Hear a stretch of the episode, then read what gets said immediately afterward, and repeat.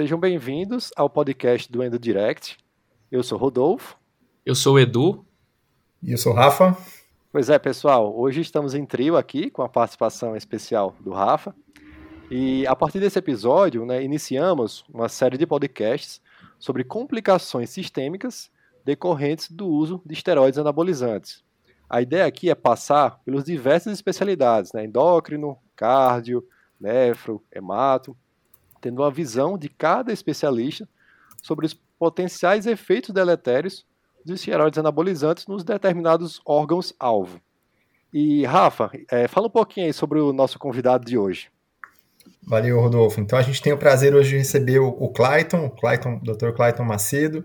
É, eu vou perder 15 minutos para falar do currículo dele aqui, brincadeira. é então, é, só para apresentar, acho que quase todo mundo que está ouvindo a gente conhece o Clayton, mas ele é doutor em endócrino pelo Unifesp, especialista em medicina do esporte também pelo Unifesp, coordena o núcleo de endocrinologia do exercício é, do ambulatório de medicina do esporte lá da Unifesp, é presidente do departamento de endocrinologia do exercício da SBEM, nesse biênio agora, e coordenador do Departamento de Atividade Física da ABESO, que é a Associação Brasileira de Estudo da Síndrome Metabólica e Obesidade.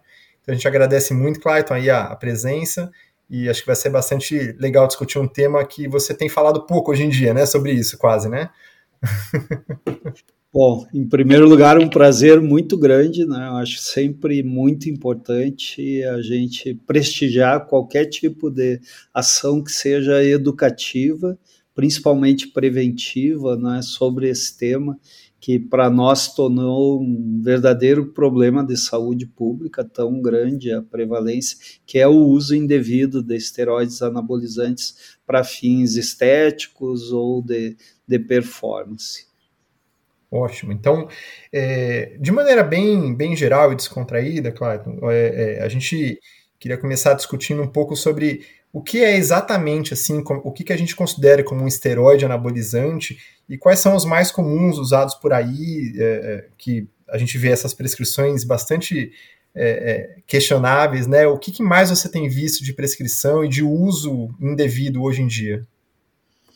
Bom, o esteroide anabolizante, a testosterona, que seria o, o protótipo do, do hormônio sexual masculino, que tem um efeito anabólico e tem um efeito androgênico. Anabólico no sentido de induzir síntese de proteína, aqui visando principalmente o aumento da massa muscular, e o androgênico dando as características uh, sexuais masculinas. Né? Então, a, a, testosterona é o, é o exemplo principal, mas nós temos derivados de testosterona, temos vários tipos de derivados que vão variar quimicamente, isso vai mudar a farmacocinética e algumas características especiais uh, desses hormônios. Nós temos ésteres de, de testosterona, que também vão dar mais solubilidade, e nós temos hoje os SARMs também, que são os, os moduladores seletivos do receptor de andrógeno, que também tem um efeito anabolizante. Assim, falando em frequência de uso, eu acho que a gente tem pouca, pouca estatística confiável, porque esses medicamentos eles circulam muito no mundo underground, né? Eu acho que já existe, caracterizando esse cenário, um, uma espécie de código de silêncio, né? Então, isso dificulta um pouco o acesso dos médicos que são éticos, que realmente estão preocupados com a saúde do, dos pacientes para ter esses dados mais precisos. Mas eu diria, em termos de, de frequência, né, que realmente o, a, derivados da testosterona, como o durateston, o, o decadurabolin, o deposteron, né, aí entra nandrolona, propionato de, de testosterona, o próprio cipionato de testosterona, são todos ésteres de testosterona, a oxandrolona é bastante utilizada, é um esteroide anabolizante usado por via oral, o estanozolol também muito utilizado, mas aí a gente vai abrir o cenário para vários outros, né? E cada vez a gente acaba, na realidade, na realidade a gente acaba uh, conhecendo muito desses esteroides pelas prescrições indevidas e pelos pacientes que apresentam complicação. Mas temos vários aí. Os próprios SARMs, né? Agora, recentemente, a gente viu um, um atleta olímpico sendo uh, tendo positivado o teste antidoping com ostarine, que é um dos SARMs, né? A gente vê bastante ligandrol também, que é um SARM que eu tenho visto mulheres usando uh, sob prescrição, achando que é apenas um estimulante que não é um hormônio, mas a gente sabe que os SARMs têm essa característica de serem também uns uh, esteroides anabolizantes e induzirem uh, complicações. Eu falo muito quando, quando me perguntam sobre esse tipo de assunto que a gente tem que ser tem, tem que estudar o que é o certo e o que é o errado também, né, para orientar, porque é muito criativa as prescrições, né? Cada vez a gente vê dosagens diferentes e nomes diferentes e quando você vai olhar é mais do mesmo ali, de coisas proibidas e, e que condenáveis que a gente é, nossa missão aí acho que é orientar né, o paciente, informar, porque muitos estão usando sem saber que, tá, que é errado, né? Alguns é proposital, mas muitos não, né? Então, Sim, tem, são, eu tenho notado muito pacientes que usam assim, porque tem fadiga crônica, estão uh, se sentindo cansados por várias outras causas, né? Ou mesmo a mulher em relação à questão da libido, que depois eu acho que a gente pode abrir um pouquinho mais o leque dessa discussão, e muitas vezes é, é por desconhecimento mesmo. Fora o pessoal que, tem um foco maior em hipertrofia muscular, que eu acho que esse subgrupo aí, principalmente os fisiculturistas, esses eles, eles têm um nível de conhecimento maior, mas eu tenho pego hoje no consultório, casualmente peguei dois pacientes, né, que utilizaram nessa questão aí de melhorar um pouquinho da fadiga, de a potência sexual já não está tão boa, a mulher, a libido não não vem assim correspondendo ao que ela julgou ser, ser o ideal, né? Eu tenho tenho visto bastante gente com queda de performance assim para prática de exercício, aí vai constar com um doutor que teoricamente é especialista nisso e acaba Uh, caindo no verdadeiro conto da sereia, né? E canto da sereia, e acaba utilizando esteroide anabolizante. Perfeito, doutor. É, a gente já falou um pouquinho né, dessa introdução das, principais, das potenciais complicações dos esteroides anabolizantes, é, mas voltando um pouquinho aqui, doutor, é, existe algum racional de usá-los por algum fim de ganho anabólico, seja alguma doença específica de algum paciente, é, ou seja, existe o uso legal, o uso ilícito em alguma situação da medicina que a gente pode lançar mão desses esteroides e ah, realmente existe essa precisão aqui, você vai se beneficiar né, para melhorar da sua saúde, da sua condição clínica? Então, existem os, os hormônios masculinos, eles são produzidos, alguns deles, né, são produzidos em laboratório, com bula e vendidos em farmácia.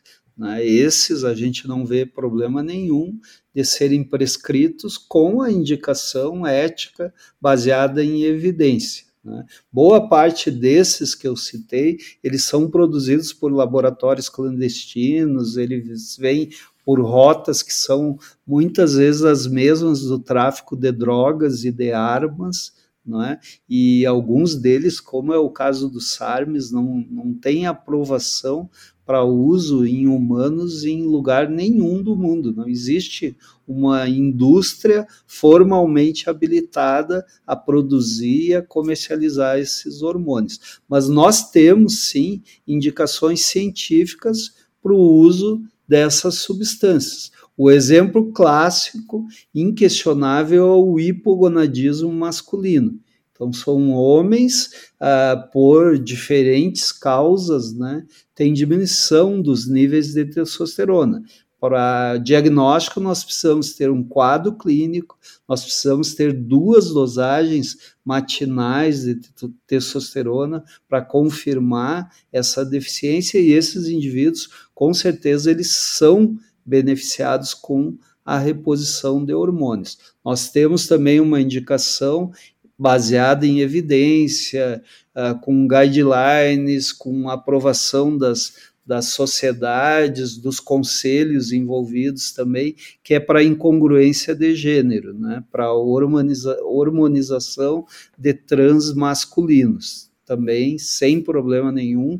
Depois a gente pode dentro de um bate-papo aí de, de, de, desconstruir os argumentos dos prescritores, né, uh, comentar um pouquinho a mais. E existem algumas situações que, uh, ao meu ver, ela, ninguém vai questionar se um médico prescrever com essa indicação. Por exemplo, grandes queimados, né, existem trabalhos mostrando uh, menos tempo de, de, internação, dias de UTI, uh, ah, um ganho pequeno, mas sim um ganho de massa muscular, né, em pacientes com grandes queimaduras, também caquexias extremas, né, eu acho que cada vez hoje a gente tem mais recursos, tem mais modelos de, de abordagem para para se tratar esses pacientes, mas eu acho que o uso em situação clínica específica, uh, ninguém vai se opor, ninguém vai condenar.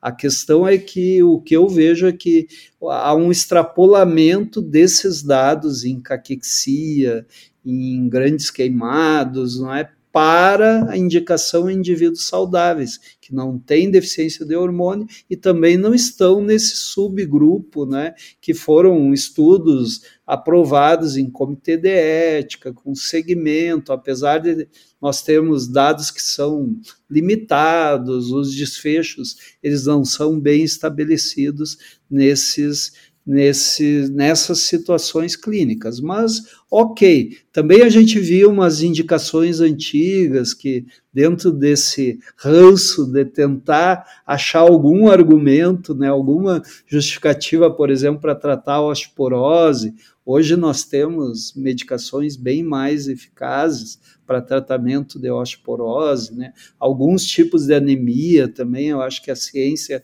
já evoluiu né, nesse tratamento, né? Aí a gente vê, por exemplo, sarcopenia, né, como uma desculpa assim para prescrição para como anti-envelhecimento, para prevenir sarcopenia, mas a gente vai pegar os guidelines, vai ver as recomendações e não existe essa indicação de uso de testosterona para sarcopenia. É óbvio que ninguém questiona ganho de massa muscular, com o uso de, de esteroide anabolizante, né? Mas muitas vezes isso está na dependência de doses mais altas e aí os riscos acabam aumentando. E por último, existe uma, uma situação clínica que é a síndrome de hipodesejo sexual, de desejo sexual hipoativo, que Uh, houve uh, publicação em relação a esse tema, né? mas isso é uma, é uma terapêutica de exceção.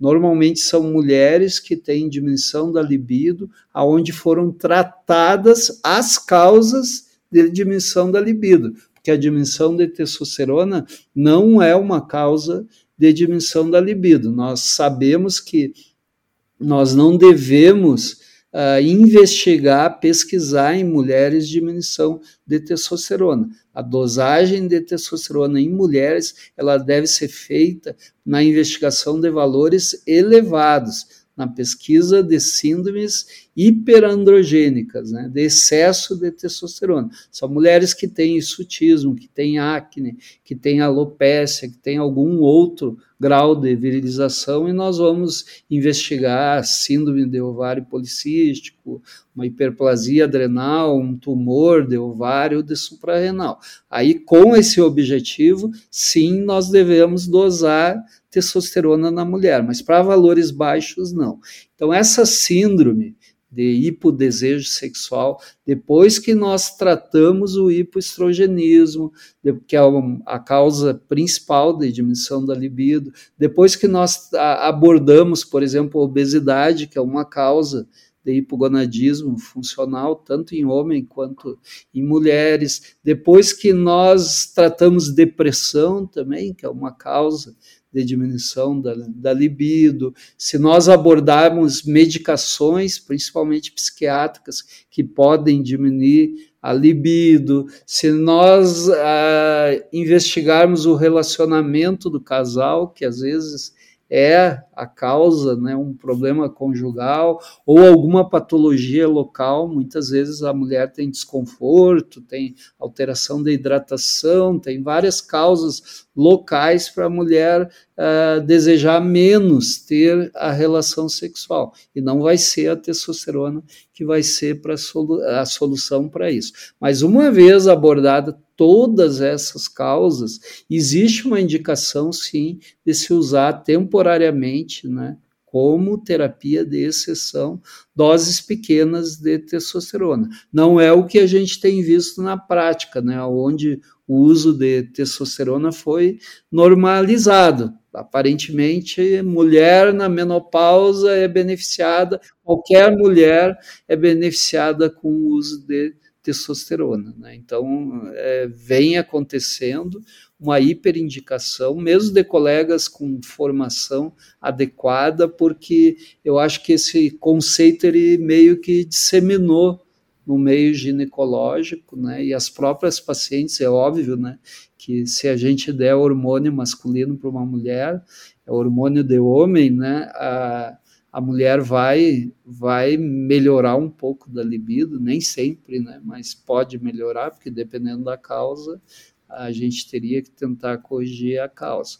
Mas essas seriam as indicações, assim, fazendo um, over, um overview, né? Mas o que a gente vê muitas vezes é a usar como desculpa essas outras indicações para prescrever para uma população bem diferente, que não é essa que a gente está especificando aqui.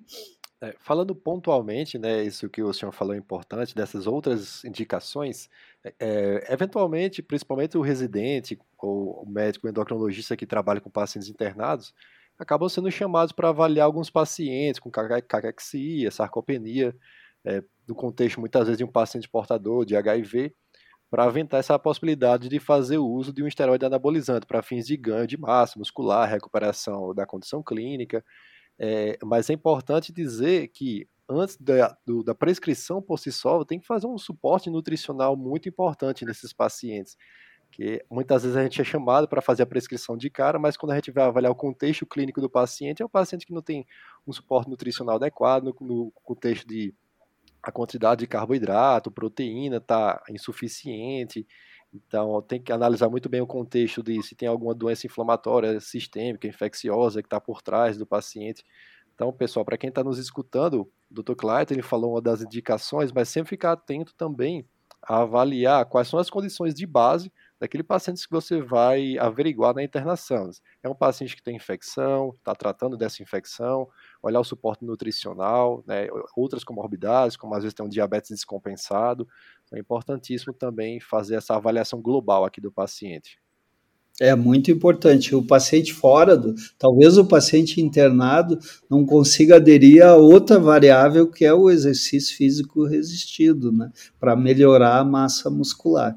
Então a gente não pode usar o esteroide como argumento para melhorar a condição do indivíduo, se o indivíduo não tem o aporte proteico, como tu falaste, o aporte de carboidrato também a gente precisa para formar músculo, né? Mais a, o treinamento físico, idealmente exercício de força, resistido, e algo que a gente tem dito bastante, suplementação, né? Eu acho que usar suplemento, hoje nós temos um nível de evidência bom de utilizar pelo menos o whey e creatina, né? Eu acho que a gente já passou essa fase de ter preconceito com suplemento alimentar. Muitas vezes as pessoas confundem ou existem realmente suplementos que são batizados, né, que são uh, que tem, são adulterados em composição e alguns deles têm tem até esteroides. Mas assim, eu acho que até uma maneira de resgatar o indivíduo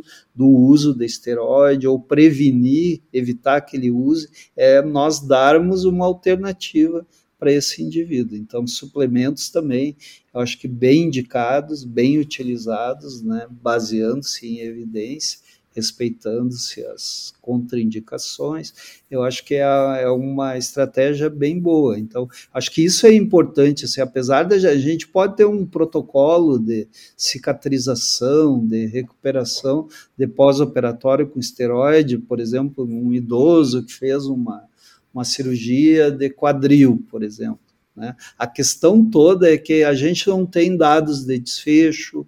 Ele é um paciente que, estou citando um exemplo, né, que a gente sempre deve avaliar o cenário. Ele é um paciente que só pela condição cirúrgica, pela idade, pela debilidade, ele já tem outros fatores que propiciam, por exemplo, tromboembolismo, né? só pegando uma variável. E é, nós sabemos que o uso de hormônio, pelo menos uma dose que vá realmente fazer anabolismo, ele tem o risco aumentado de fazer fenômeno tromboembólico. Então, às vezes, é a combinação do uso do remédio num indivíduo que tem uma situação clínica que aumenta a susceptibilidade. Aí sim, esse paciente acaba complicando. E exatamente essa população mais debilitada é a população que, se a gente for utilizar, ela vai ter um risco aumentado, porque ela tem outros fatores de risco associados. E acho que vale a pena, só antes da, da outra pergunta, é, a gente lembrar que, que é, realmente para transtorno do desejo hipativo a indicação é muito restrita. Recentemente eu fiz uma revisão para uma aula que, que eu fiz e a Febrasgo tem um posicionamento sobre isso, e é interessante que eles têm uma tabela no, no paper deles, é, com tratamento transtorno hipativo, e na tabela não tem testosterona.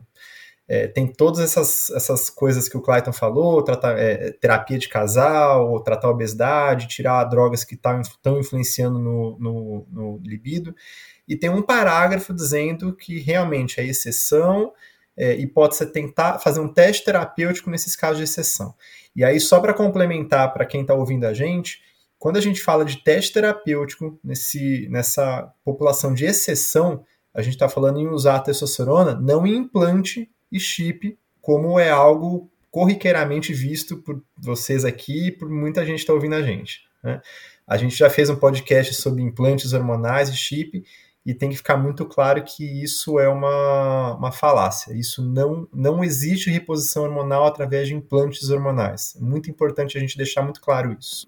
Ótimo, Rafa. Uh, os implantes são um capítulo à parte aí, né? Muitas vezes eles são a base de gestrinona, eles fazem uma, uma apologia aí ao anti-age, ao anti-envelhecimento, a tratamento na menopausa e hoje até homens fazendo implantes, né, ou muitos têm testosterona, ou tem absurdos como a própria metformina, né, que a gente não consegue entender como que, vai se implantar uma metformina, a gente não tem estudos de, de farmacocinética, dados de segurança, de desfecho, mas para o comércio vale tudo, né? O que a gente tem visto aí é um viés comercial, é patrocínio, são cursos diretos, né, de, desse tipo de procedimento.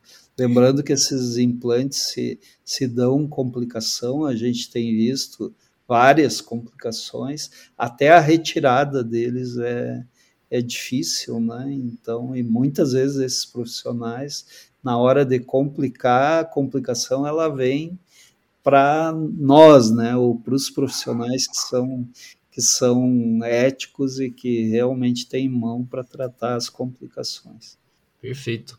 E agora, doutor, indo para próxima pergunta aqui, do ponto de vista ético e legal, né, o que, que a gente tem hoje documentado sobre o uso dessas substâncias, né, dos esteroides anabolizantes, e qual, qual a implicação né, para o médico que faz essa prescrição?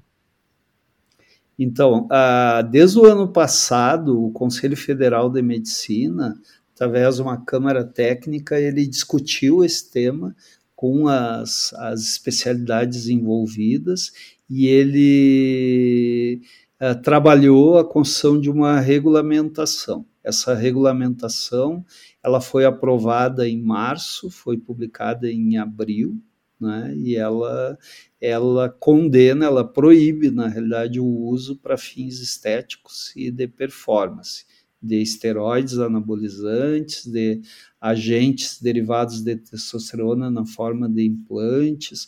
Então, isso está proibido.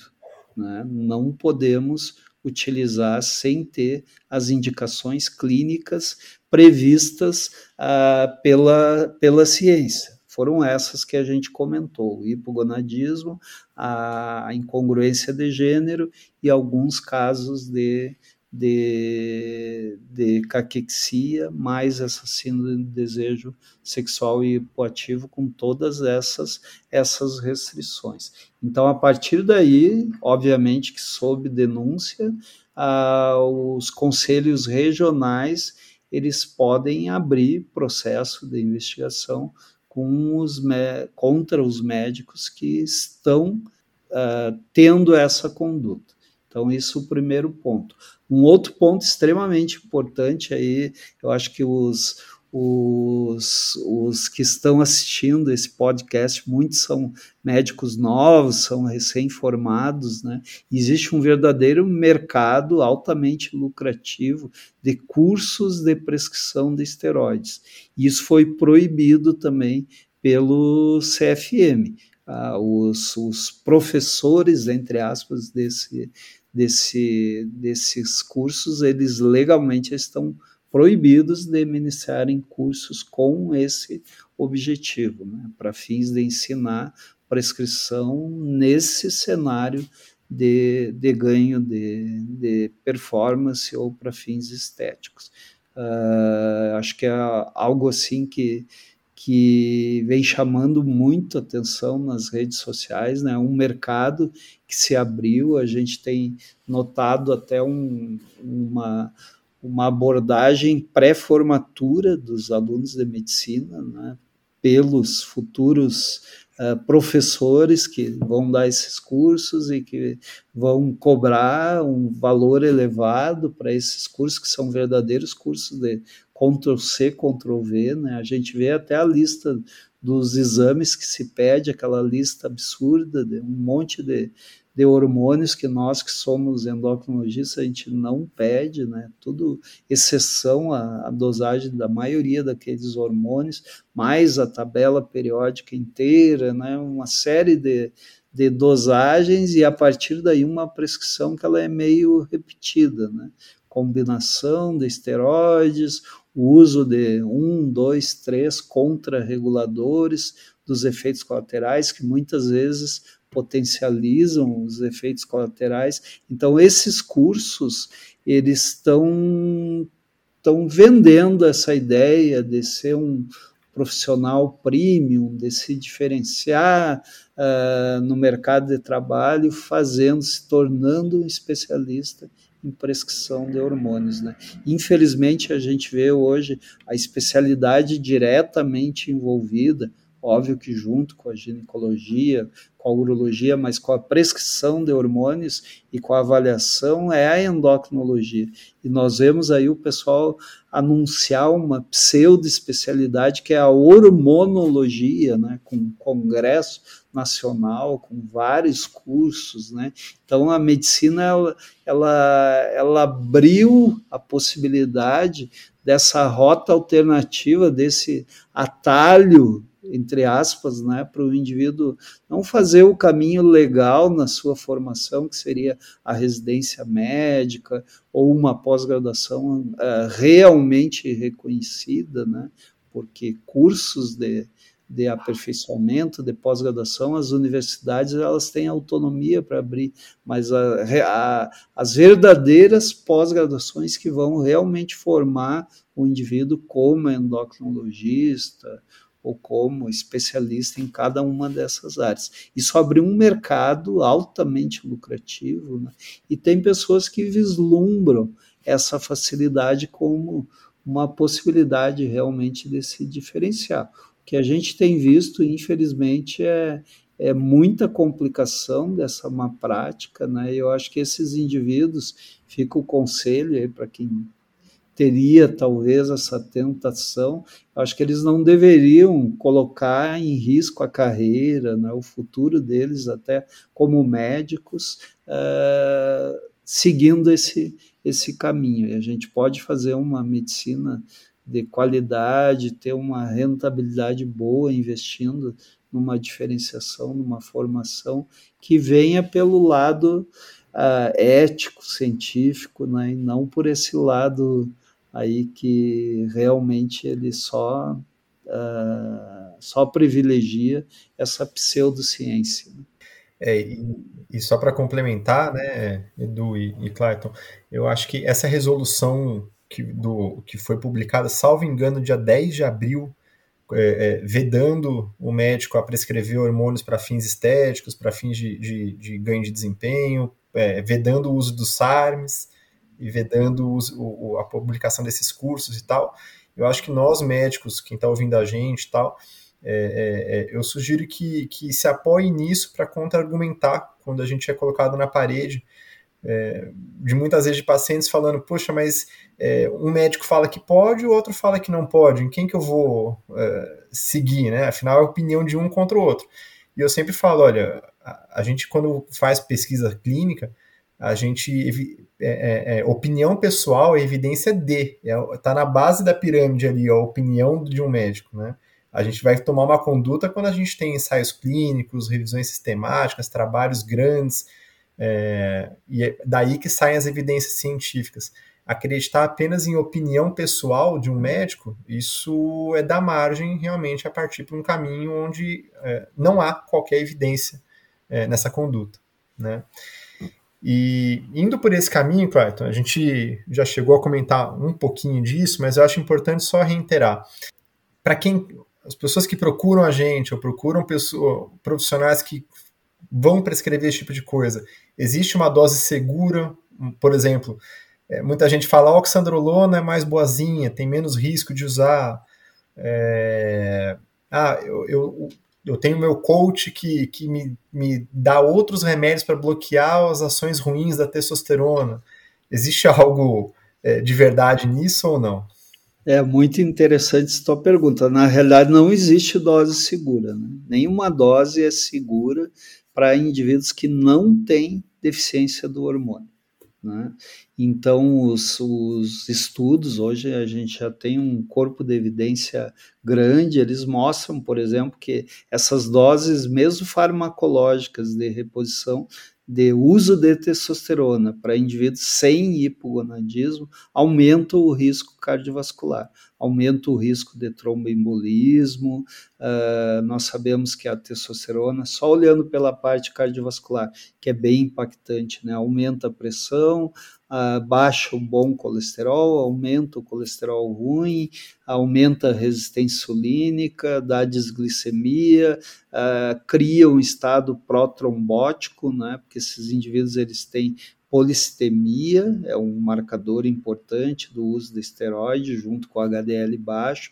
Eles têm a, a, aumento da coagulabilidade do sangue, um estado protrombótico, e eles fazem mais embolia, fazem mais trombose, tem risco aumentado de infarto e de, e de AVC. Eu tenho visto bastante, eu estou trabalhando uh, no, no Einstein com, como referência para abordagem desses pacientes, bastante paciente com complicação cardiovascular, tanto infarto como tromboembolismo uh, pulmonar. E a gente tem inúmeros exemplos aí. Uh, algo que a gente não, não comenta muito, mas também o nível de evidência é, é bem grande, são as manifestações uh, neurológicas e psiquiátricas, né, comportamentais, psicológicas do uso de esteroides anabolizantes. Uh, os usuários eles ficam mais agressivos, ficam mais irritados. Quem já tem alguma patologia de base psiquiátrica pode desencadear psicose, eles têm mais depressão, o risco de suicídio é maior. Uh, esses indivíduos eles têm risco aumentado de cometer crimes violentos. Aí tem vários já trabalhos mostrando violência conjugal, uh, feminicídio com uso de esteroides anabolizantes. Tem uma corte dinamarquesa que mostrou uh, nove vezes aumento de risco de cometer um crime violento quando se usa esteroide anabolizante. A gente tem nessa mesma coorte, num, num segmento de mais de 10 anos, 20, quase 20% desses usuários tendo sido presos por crimes violentos, né, não relacionados a fatores socioeconômicos. Nós temos evidência de atrofia, de diminuição de volume cerebral com o uso de esteroide já em estudos de neuroimagem uh, funcional. Então, a, a síndrome de dependência ela é bastante frequente, né? e pode variar até quase 60%, é uma dependência física e psicológica, até pelo próprio hipogonadismo, esses indivíduos se sentem uh, ruins em estado hipogonádico, pós-ciclo, né? eles acabam voltando a utilizar, e fora a, a dependência que é realmente mediada por neurotransmissor. A síndrome de abstinência, ela é semelhante à abstinência de opioides, né? então também esses indivíduos eles fazem na abstinência um quadro neuropsiquiátrico bem importante e aí entra todo o nosso papel de abordar pós-suspensão né, e orientar bem esses pacientes, porque o que a gente tem visto nessa terapia pós-ciclo é meio um Ctrl-C, Ctrl-V, não é, de uso de, de clomifeno, de HCG ou de algum anastrozol, de alguma coisa para contrabalançar os efeitos colaterais, que na realidade, na combinação, até aumentam o risco de efeitos colaterais. Mas algo assim, bem individualizado, uh, não tem protocolo, não tem receita de bolo que faça.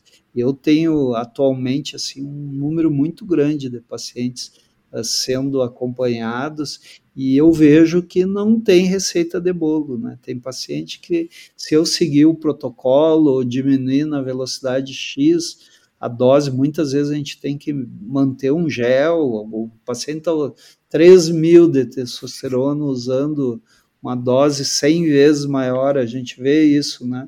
E ele vai suspender a gente não pode parar subitamente. Aí, ah, não, eu vou te dar por três meses e vou parar, não dá certo. Ah, não, vou usar o clomifeno na dose X. Então, tudo a gente tem que ir tateando, tem que ir medindo, tem que ir individualizando. Tem paciente que tolera super bem uma retirada mais rápida, ou às vezes o paciente já vem sem estar tá usando, porque ficou internado na, na UTI, ficou sem usar, está sem usar e está tolerando razoavelmente bem, né? E tem outros que não conseguem se liberar do, do medicamento tão facilmente. Então, assim, o, o resumo dessa história toda é que essas receitas de bolo que o pessoal dissemina nesses cursos, na prática ela não funciona, né? eu saí de um modelo que era mais teórico para a, a prática do dia a dia de abordar esses pacientes e a, a realidade, a vida real é bem diferente do que o que a gente vê nessas listinhas de prescrições aí que os pacientes trazem. Beleza. Doutor, só fazer uma perguntinha antes da gente passar para o próximo tópico. E, doutor, na experiência do senhor, é, o que, que o senhor tem visto como, como causa de morte nesses pacientes? A gente sabe que é uma, uma população geralmente jovem, né? É, poucas ou quase nenhuma comorbidade, atletas ali, então acha que já os hábitos de vida saudáveis já vão contrabalancear qualquer possível efeito colateral é, implicado aí na, no uso do esteroide mas a gente sabe que os dados da literatura são um pouco escassos também, né, com relação a isso. Mas que o senhor tem visto assim em relação à, à, causa de morte, a gente fica mais como causa cardiovascular, frequentemente, inclusive, né, a gente sai, a gente vê alguns casos sendo noticiados na mídia, recentemente teve um caso, né, de um, um fisiculturista que faleceu aí de uma complicação neurológica, né, de um, um aneurisma, é, qual que é a, a visão do senhor? É, eu acho que tudo isso é subnotificado, né? a gente não tem dados, o, o discurso em volta desses indivíduos é que eles usam outras medicações juntos, eles já fazem um treinamento que privilegia o treinamento de força, anaeróbio, de, de exercício resistido, eles usam diurético, eles usam termogênico, né? então é um é pool aí de, de medicamentos, mas o, o denominador comum é sempre o esteroide anabolizante, né? Então acho que é muito difícil a gente concluir em cima desses casos de morte em principalmente em fisiculturistas, né? Realmente é difícil. O que eu tenho visto são pacientes com complicações por infarto e embolia. Isso bastante frequente, né? E eu acho a impressão que eu tenho é que a gente estava numa bolha e que, como essa prescrição aumentou muito, os casos estão aparecendo agora, né? O indivíduo usa por dois, três, quatro, usou dez anos. Aí, em vez dele ter um infarto com 60, 70 anos ou não ter, ele vai ter com 40, 50 anos, né? Então, cada vez mais frequente. Em seguida, a gente vê notícias de indivíduos, obviamente que a gente não pode afirmar nada disso, né? Mas eu eu tenho visto bastante esses relatos de mortes em atletas jovens, né, que tem dentro de todo esse contexto o uso de esteroides anabolizantes. Né. É óbvio que o argumento dos prescritores é que não tem como dizer que foi o esteroide. Né, estavam treinando muito, eles estavam usando várias coisas, e aí as coisas realmente embaralham. Né?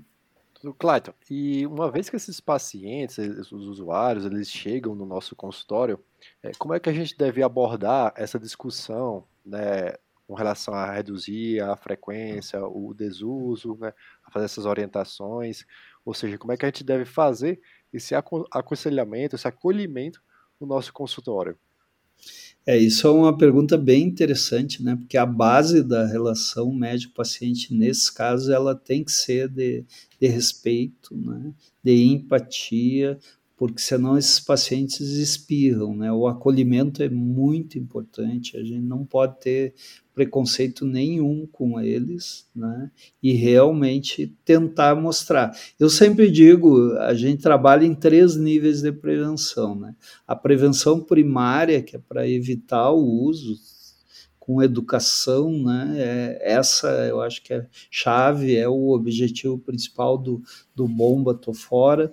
A prevenção terciária, que é o paciente complicou, né, e que a gente vai tratar complicação, eu acho que ela é menos é, difícil também, o paciente tem uma alteração já. O grande problema é a prevenção secundária, né, que é o paciente que está usando para ele parar de usar ou prevenir a complicação. Esse é um perfil bem difícil. Assim. A gente tem conseguido, tem conseguido em alguns casos, né, mas eu acho que é o argumento, é, os exames, eu acho que exames bem pedidos e exames alterados, eles são ferramentas para se convencer uh, o paciente a abandonar o uso, né? Mas se ele não está tendo efeito colateral, fica mais difícil, né? Não, não que a gente deseje isso, né? Uh, inclusive a gente faz um esforço grande para para tentar dissuadir o indivíduo do uso, mas realmente é difícil. Né? Mas Poxa. eu acho que é importante se ter essa visão. Tem um estudo norueguês que ele que ele interviu em usuários com programas educativos. 70% dos indivíduos que usavam manifestaram abandonar o uso. Então, essa ideia de que não adianta uh, tentar educar o paciente para ele parar de usar, ela é errada, né? Então a gente consegue sim. Aí eu acho que tem que investir em formação, em educação, tanto da população quanto dos médicos, né? E tentar mudar esse cenário desse caminho horrível, antiético, uh, mercantilista da medicina que está fazendo essa, essa apologia em redes sociais. E hoje existe um culto ao corpo perfeito, né? A própria mídia ela já já induz os indivíduos a idealizarem um corpo que muitas vezes é inatingível sem o uso de esteroides anabolizantes, ou muitas vezes ele nem existe, porque o, o Photoshop hoje ele faz coisas incríveis, né? Então, às vezes, a gente viu recentemente uma figura pública fez todo um ensaio fotográfico assim com um corpo invejável e na hora de mostrar realmente o corpo, meu Deus, não era uma, não era a mesma pessoa, né? Mas quantas meninas ficaram desejando ter aquele corpo, né? E na realidade aquele não era o corpo dela, né? Tinha uma manipulação digital muito grande. Né? Eu Exato. acho que esse, esses exemplos aí eles são muito negativos, né? É, a gente vive uma verdadeira pandemia né, de imprudência e imperícia médica na medicina atual. Né? E, eu queria saber também qual a experiência na sua prática clínica com relação a esse aconselhamento. A, o senhor tem uma experiência boa, né, com uma taxa de sucesso bom de é, reversão do uso dos esteroides anabolizantes, como seus pacientes, eles têm recebido um bom acolhimento, assim, no sentido de ter esse feedback positivo e conseguiu abandonar o tratamento, ou realmente existe uma taxa de abandono, de retorno ao uso de esteroides anabolizantes? É que os pacientes que a gente acaba atendendo, eles são pacientes referidos, né? Então, eles já vêm sensibilizados com, com a questão da suspensão da medicação. De novo, eu te digo, acho que a gente tem ainda muito pouco dado, né, de, de abordagem, realmente é um público que eles sofrem uma verdadeira lavagem cerebral.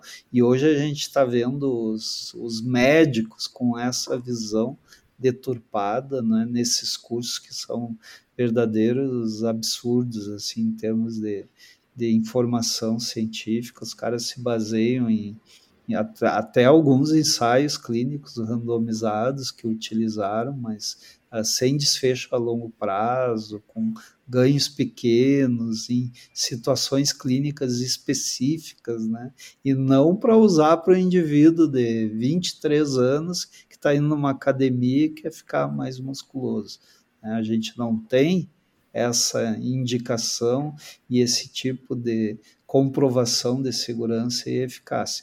Então, acho que essa estatística aí a gente vai ter dificuldade para gerar ela, né?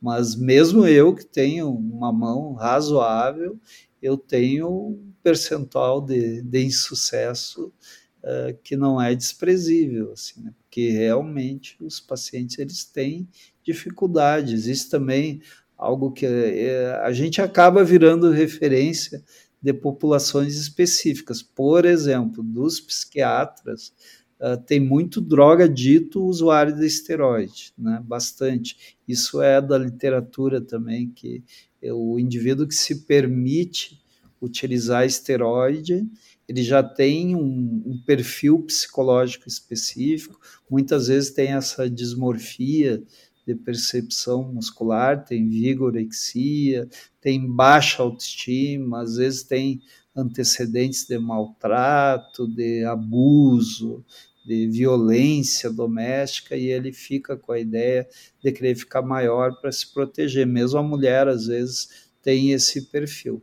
as que são portadores de vigorexia. E esses indivíduos que se permitem usar, eles acabam usando outras drogas também, né? É relativamente frequente. Então, eu tenho indivíduos que que tem problema com droga e com uso de esteroides simultaneamente. E aí talvez a droga seja um empecilho maior no, no abandono do que o próprio esteroide, né? Como como dizem os prescritores, os prescritores dizem que o, que o esteroide é a cereja do bolo. Olha, os caras falam isso em público, né? Que tu tem que treinar direitinho, comer direitinho. A cereja do bolo é usar o esteroide. Mas aí esses indivíduos que estão ali usando drogas, que estão atrapalhados em diferentes aspectos, aí o, o esteroide anabolizante é a cereja do bolo, como dizem, né? É uma partezinha da história que nem sempre é a, é a determinante, mas é, é uma população complexa, viu? bem complexa. É, eu, eu acho que eu acho que, que a maior arma que a gente pode ter é a informação mesmo, né? Porque é, é eu, o que eu sinto, eu não, não sei vocês, mas é, as pessoas que querem usar, elas têm que ser informadas do risco que ela está correndo, mas infelizmente a pessoa que quer usar, é, sabendo dos riscos é, e sem, tendo sido orientada não, é, essa pessoa é mais difícil da gente conseguir contra-argumentar. Mas o que eu vejo é que tem muita gente usando esteroide anabolizante, seja para academia, seja mulher usando a testosterona, como a gente já comentou na, no climatério, muita gente usando sem saber que está usando algo proibido. Então eu acho que essa população, a informação é vital, porque a hora que a gente acolhe e não julga ela, ela vai ter a tomada de decisão ali baseado na, informação que baseada em evidência. Então, eu acho que, que pegando é... pegando o gancho, não é, Rafa? O que que acontece esses prescritores uh, esse, esses médicos que fazem apologia, eles vendem uma falsa segurança de que eles detêm o conhecimento e eles vão acompanhar e vão prescrever de forma segura. Só que não existe forma segura. Apesar de não ser segura também, porque eu vejo erros básicos, assim, né? Eu, às vezes, eu, eu, eu penso assim, né? ah, esse cara nem o beabá o cara sabe fazer, né? Porque se ele soubesse fazer o beabá, ele não estava prescrevendo desse jeito. Mas nem isso os caras sabem fazer. Mas eles vendem uma falsa segurança, né? Eu acompanhei um caso que o indivíduo teve morte súbita e na semana anterior ele prescreveu, ele postou nas redes sociais uma foto junto com cardiologista que finalmente ele tinha conseguido alguém que ia dar suporte, que ia acompanhar ele adequadamente, né? E o cardiologista ali, só, as redes sociais só fisiculturista, né? O próprio médico tu vê pelo biotipo dele que também provavelmente é usuário de esteroide anabolizante. Então existe essa falsa sensação de que aquele cara entende aí vai lá, mas olha se o indivíduo é para complicar. Felizmente é uma minoria que complica, né? pelo menos a curto prazo, mas uh, independente do médico, se for eu que prescrever para o cara, o cara pode complicar do mesmo jeito, né? não é o meu conhecimento, que eu acho que não é pequeno, é que vai fazer esse indivíduo ficar protegido porque ele está exposto aos riscos. Se ele tem algum fator predisponente, ele pode apresentar uma complicação. E aí? Cadê a segurança que eu estou vendendo de proteger esse paciente? Perfeito. Doutor, ainda, de, ainda dentro desse contexto né, do caráter educativo, do acolhimento, é, o senhor tem coordenado, é, ainda mais recentemente, um novo programa, né? Ou, aliás, um programa chamado Bomba Tô Fora, que é de caráter mais educativo, informativo para a população. Comenta um pouquinho como é que é o funcionamento desse programa. Então, esse é um, é um programa de abordagem preventiva, educativa, mas também acabou virando de reabilitação, né? que o foco é exatamente criar ferramentas e difundir o conhecimento para se evitar o uso de esteroides anabolizantes. Nós temos já um grupo de são mais de 500 embaixadores do Bomba Tô Fora, nós temos uh, o apoio de todas as sociedades envolvidas no tema, né, dos órgãos, inclusive, das autarquias relacionadas à, à autarquia, que, a autoridade que cuida do doping uh, nos esportes, que é a ABCD, o Conselho Federal de Medicina, a MB, as sociedades de endócrino, de obesidade, de diabetes, de medicina do esporte, de gastro, de geriatria, de cardio, de ortopedia, do esporte, várias outras, né? Eu tenho a, a própria Abram, ela é apoiadora do programa, então nós temos vários, uh, várias instituições apoiando o programa. Tem uma capilaridade grande, né? Óbvio que a gente precisa expandir mais, às vezes falta braço para todas as atividades. Agora a gente vai organizar um fórum de esteroides anabolizantes também para discutir o tema e esse é o Bomba Tô Fora. A gente cria material educativo, nós temos uma série de, de posts, nós temos e-books sobre diferentes temas dentro dessa questão do uso indevido de esteroides anabolizantes. Nós temos um, um site que é o www.bombatofora.com.br, que tem muito material educativo e a gente chama todo mundo para participar, para virar embaixador aí do, do Bomba Tô Fora. Legal, doutor. E passando aqui para o último ponto de discussão, agora a gente vai entrar na, nas polêmicas, né? Vamos simular uma, uma situação de, de debate, né? Que a gente frequentemente vê no ambiente das redes sociais, né? Porque a gente está aqui discutindo medicina baseada em evidências, né? Na, quando, quem vem da, da área acadêmica também, que fez uma, uma residência, tudo. E essas discussões a, é, a gente tem, a gente discute sempre, né? Complicações, a gente discute segurança de tratamento, né? mas quando a gente entra na, nas redes sociais parece que é um mundo completamente à parte, assim, né? Parece que é uma outra realidade, o antiético é normal, né? Então parece que tá tudo meio, meio invertido. E, e eu queria que o senhor comentasse, né, alguns é, pontos de controvérsia que a gente vê frequentemente sendo citados aí por prescritores, por influenciadores digitais, né? É, vou citar alguns aqui se o senhor puder comentar uh, alguns deles, né? Uh, primeiro aqui em relação à população trans, né? É, um argumento que a gente frequentemente vê, vê sendo citado é a questão, ah, então você pode hormonizar um homem trans e fazer uma prescrição para fins estéticos não pode, né? Qual que seria a diferença nesse caso? É, ou mesmo na, na população é, de mulheres cis, né, fazendo uso de anticoncepcional, sendo que teoricamente o anticoncepcional teria um risco trombótico, fazendo uma analogia, outros procedimentos com finalidade estética, como por exemplo cirurgia plástica, né? É, comenta um pouquinho sobre esses pontos de controvérsia.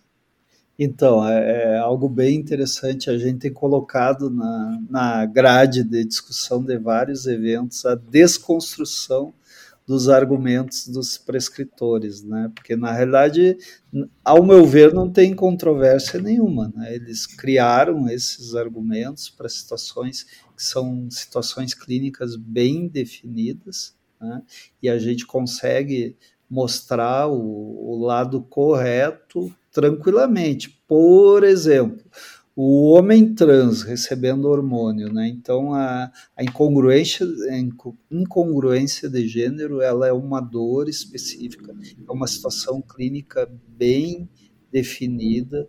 Nós temos indivíduos que têm aumento de, de risco de suicídio, que sofrem inúmeros e diferentes tipos de violência, de preconceito, isso muda completamente a qualidade de vida desses indivíduos e, e leva para desfechos muito ruins, muito negativos, diferente do uso estético de hormônios, certo? Existem guidelines bem conhecidos, existe aprovação das inúmeras sociedades envolvidas com o uso de hormônios em trans, existe aprovação nos conselhos mais distintos, né, não só no de medicina, mas até do serviço social que, que aborda esse perfil de paciente. Existem centros de referência para isso. A prescrição é feita às claras, com hormônios uh, que tem bula, né, uh, em doses bem conhecidas. Os efeitos colaterais eles existem sim, mas esses indivíduos eles estão sendo tratados mediante protocolo, com segmento, com exames, em locais que são adequados em termos de, de prática baseada em evidência. Então, para mim, esse argumento do trans é, é, a coisa mais furada. Ele é tão furado que esse público, como ele, eles querem conquistar mercado, eles estão vendendo já curso aí para hormonização de trans, né? Então hoje está tá cheio aí, se tu pesquisar uma vez no, no Instagram, o próprio algoritmo do Instagram já começa a te mostrar isso aí. Em relação à pílula, então é um preconceito até contra uh, esse grupo de indivíduos, né? Tu usar como argumento, né? A prescrição para essa população. A, a, pílula anticoncepcional também, para mim, é algo assim inquestionável, né? Ela veio como até uma, uma libertação uh, da mulher, como uma forma de controle de gravidez indesejada, para diminuir abortamentos, uma série de coisas. As pílulas também, todas elas tem uh, bulas, são fabricadas por indústrias conhecidas, tem protocolos, teve estudos baseados em evidência para aprovação do seu uso, tem aprovação em agências reguladoras, são utilizadas em doses também que são conhecidas, que são farmacológicas aprovadas, né? tem seus riscos conhecidos, existem riscos, existem contraindicações, todos eles são muito bem uh, abordados dentro de inúmeros guidelines de recomendação. Então, esse argumento, para mim, não serve também.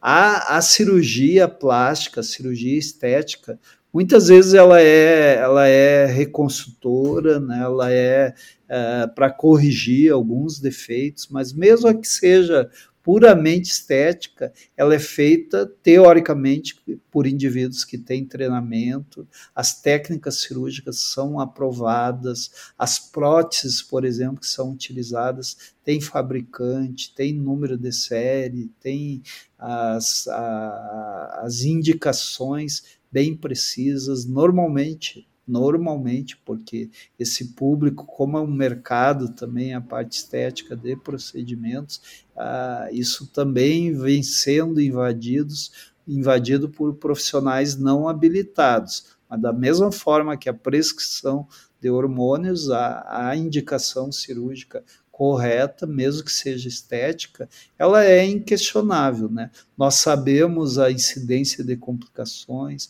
elas são mínimas em ambientes seguros.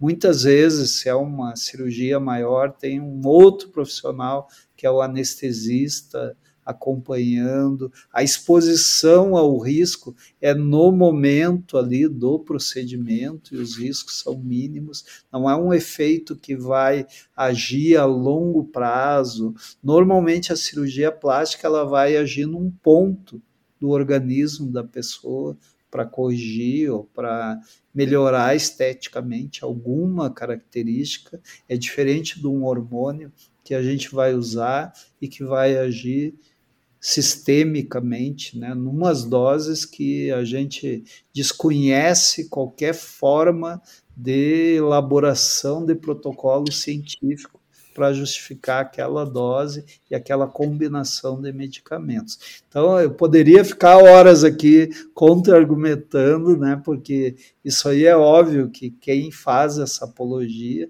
vem com esse discurso, mas é um discurso que, para mim, engana só quem é mal intencionado ou é desavisado, né? porque senão uh, não se sustenta.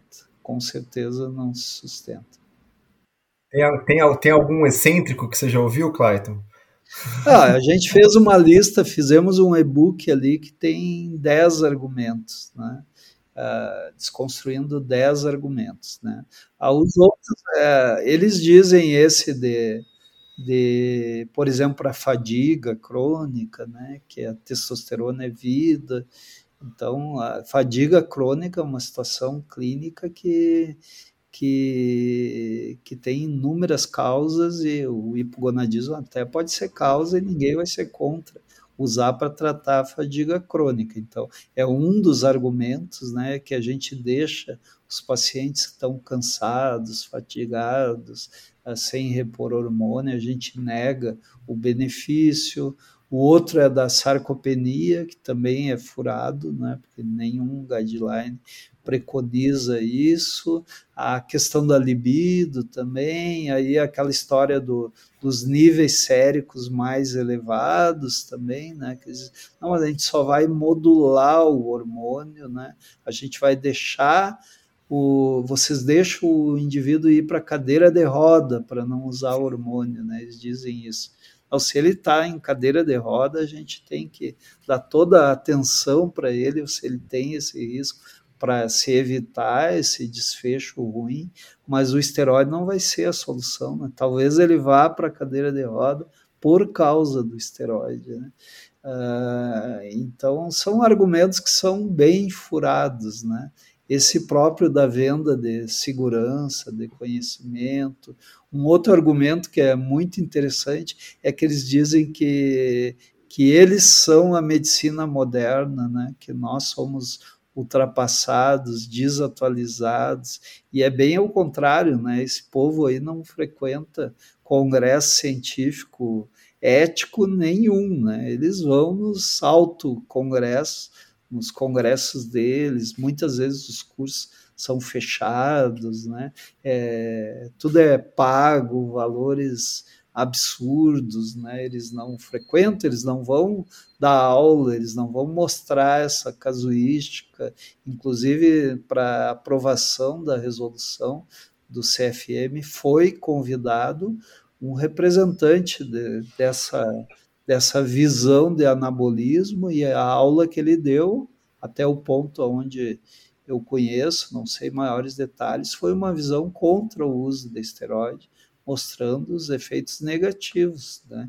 Então, aonde eles tiveram a oportunidade de mostrar esse outro lado, não, na realidade isso não foi feito, né? não existe isso. Isso não acontece. Ah, o Rafa aí vai nos congressos de endócrino, a gente nunca viu ninguém preconizando o uso da esteroide com essa indicação, ou mostrando trabalhos, né? É difícil também um comitê de ética aprovar um, um, estudo que use combinação de três testosteronas diferentes em doses que são 10, 100 vezes a dose normal, associando clomifeno, HCG, anastrozol e mais diurético, mais hormônio da tireoide, mais não sei o que, que é o que a gente vê no dia a dia, né? Então, isso aí a medicina baseada em evidência não comporta esse tipo de, de, de conduta médica. Certo. E, e, doutor, tem um outro aqui que acho que a gente não comentou, que é a política de redução de danos, né? Um damage control, né? Que fazendo uma, uma publicação de uma resolução como essa do CFM, é, a gente estaria é, trazendo problema mais para o underground, né, que os pacientes eles iam fazer por conta própria mesmo, e eles não vão ter nem a quem recorrer e minimizar os danos, né? Esse é, também é um com argumento. essa justificativa é que nem eu ir para as redes sociais vender cocaína e dizer que eu vendo e que eu prescrevo e que eu né, é comércio ilegal, é prescrição ilegal e não justifica, né, eu fazer esse tipo de, de apologia, né? Eu a minha visão é exatamente a inversa. Eu acho que esse público teria que aproveitar a janela de oportunidade para tratar bem os pacientes, né, para orientar a suspensão da droga, para fazer a terapia pós-ciclo uh, de forma adequada e não para ficar prescrevendo uh, e usando todas essas todo esse cenário aí de doses absurdas, de combinação e de prescrever para quem não tem a indicação. Né? Então, esse argumento, para mim, ele não, não funciona. Né?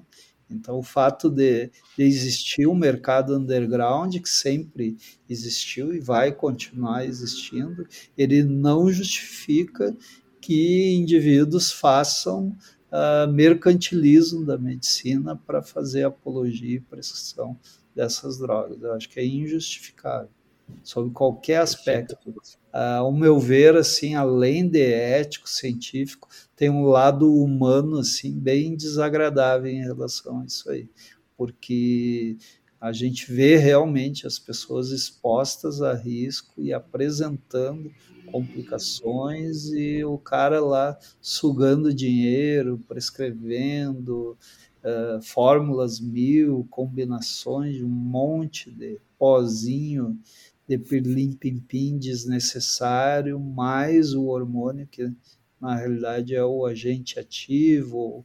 Hoje também em obesidade também a gente vê associação, né? Porque muitas vezes essas prescrições elas elas circulam também o uso de esteroide anabolizante com, com medicações anti-obesidade, então é uma, uma mistura absurda e a exposição que eles causam de risco aos pacientes é algo injustificável. Perfeito. Doutor, e, e, uma última pergunta é, para a gente fechar aqui. Na opinião do senhor, o que, que a gente pode fazer para resolver esse problema, né? Como o senhor bem falou, a gente está vendo que é um problema de saúde pública, né?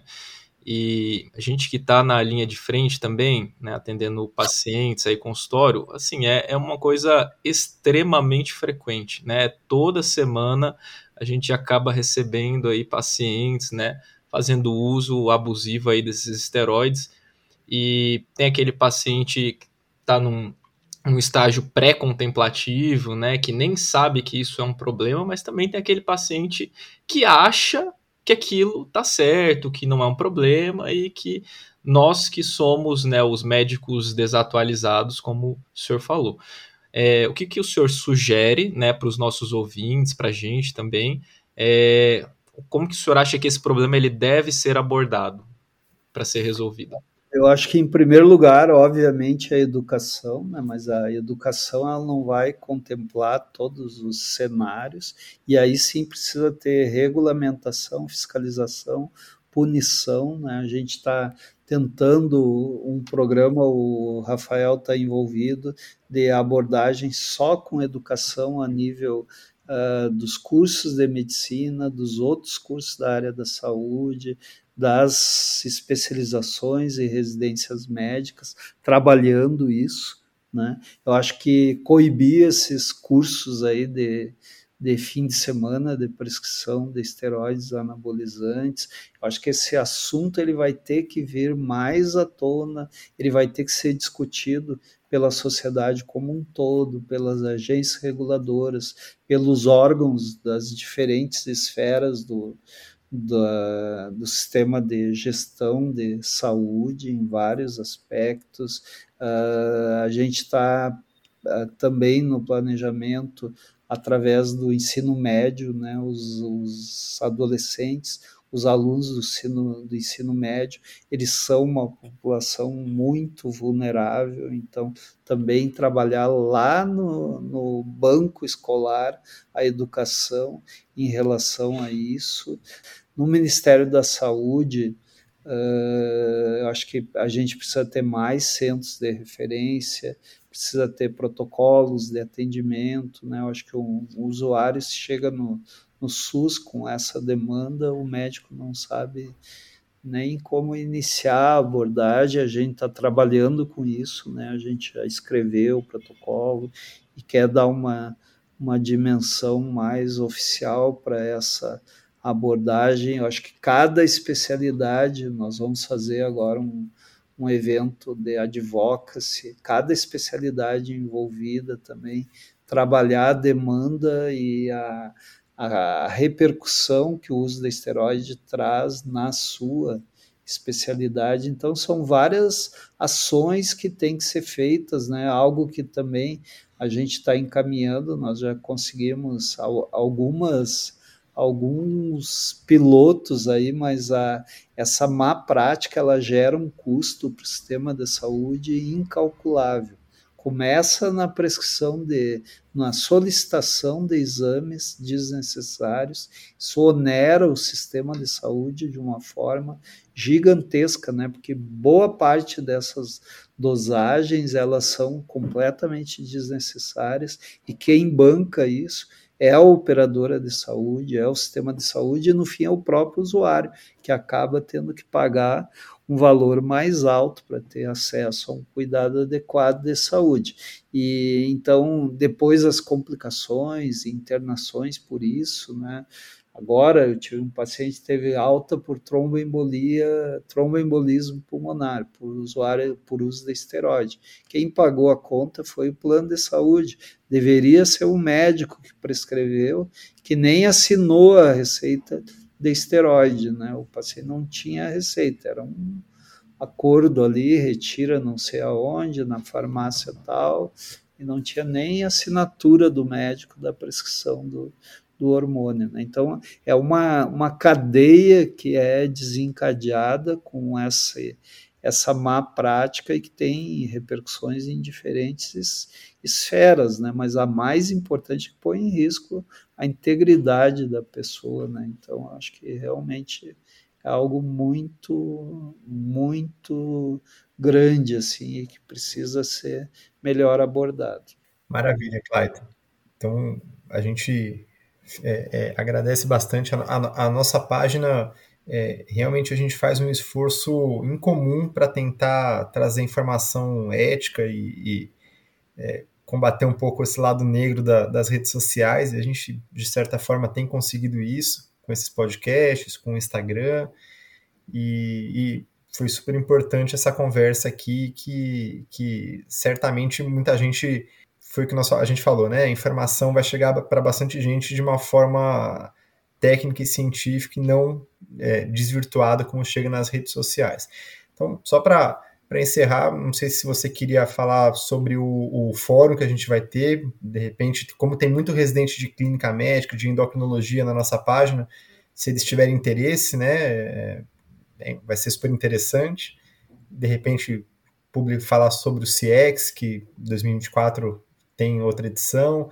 Muitos deles de outras especialidades nem sabem que existe, é um curso super legal da gente divulgar. Então, só para a gente concluir, de, faça. Vamos fazer um jabá aí do, do curso. Isso, então, nós temos, em primeiro lugar, nós temos um ambulatório na Unifesp de endocrinologia do exercício, que é referência, inclusive para atendimento gratuito de, de usuários de esteroides anabolizantes, né?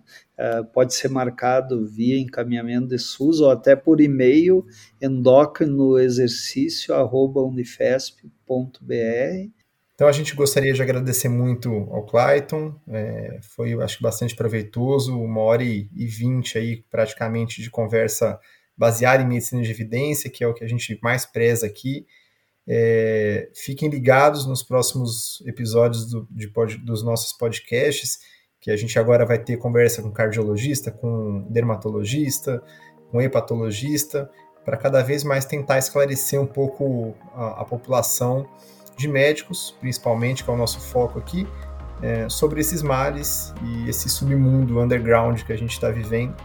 E como a gente falou, finalizar com ciência, né? Medicina baseada em evidência é o mais importante. Então, obrigado, Clayton, por, por tudo, por essa hora aí. Foi muito, foi muito bom pra gente.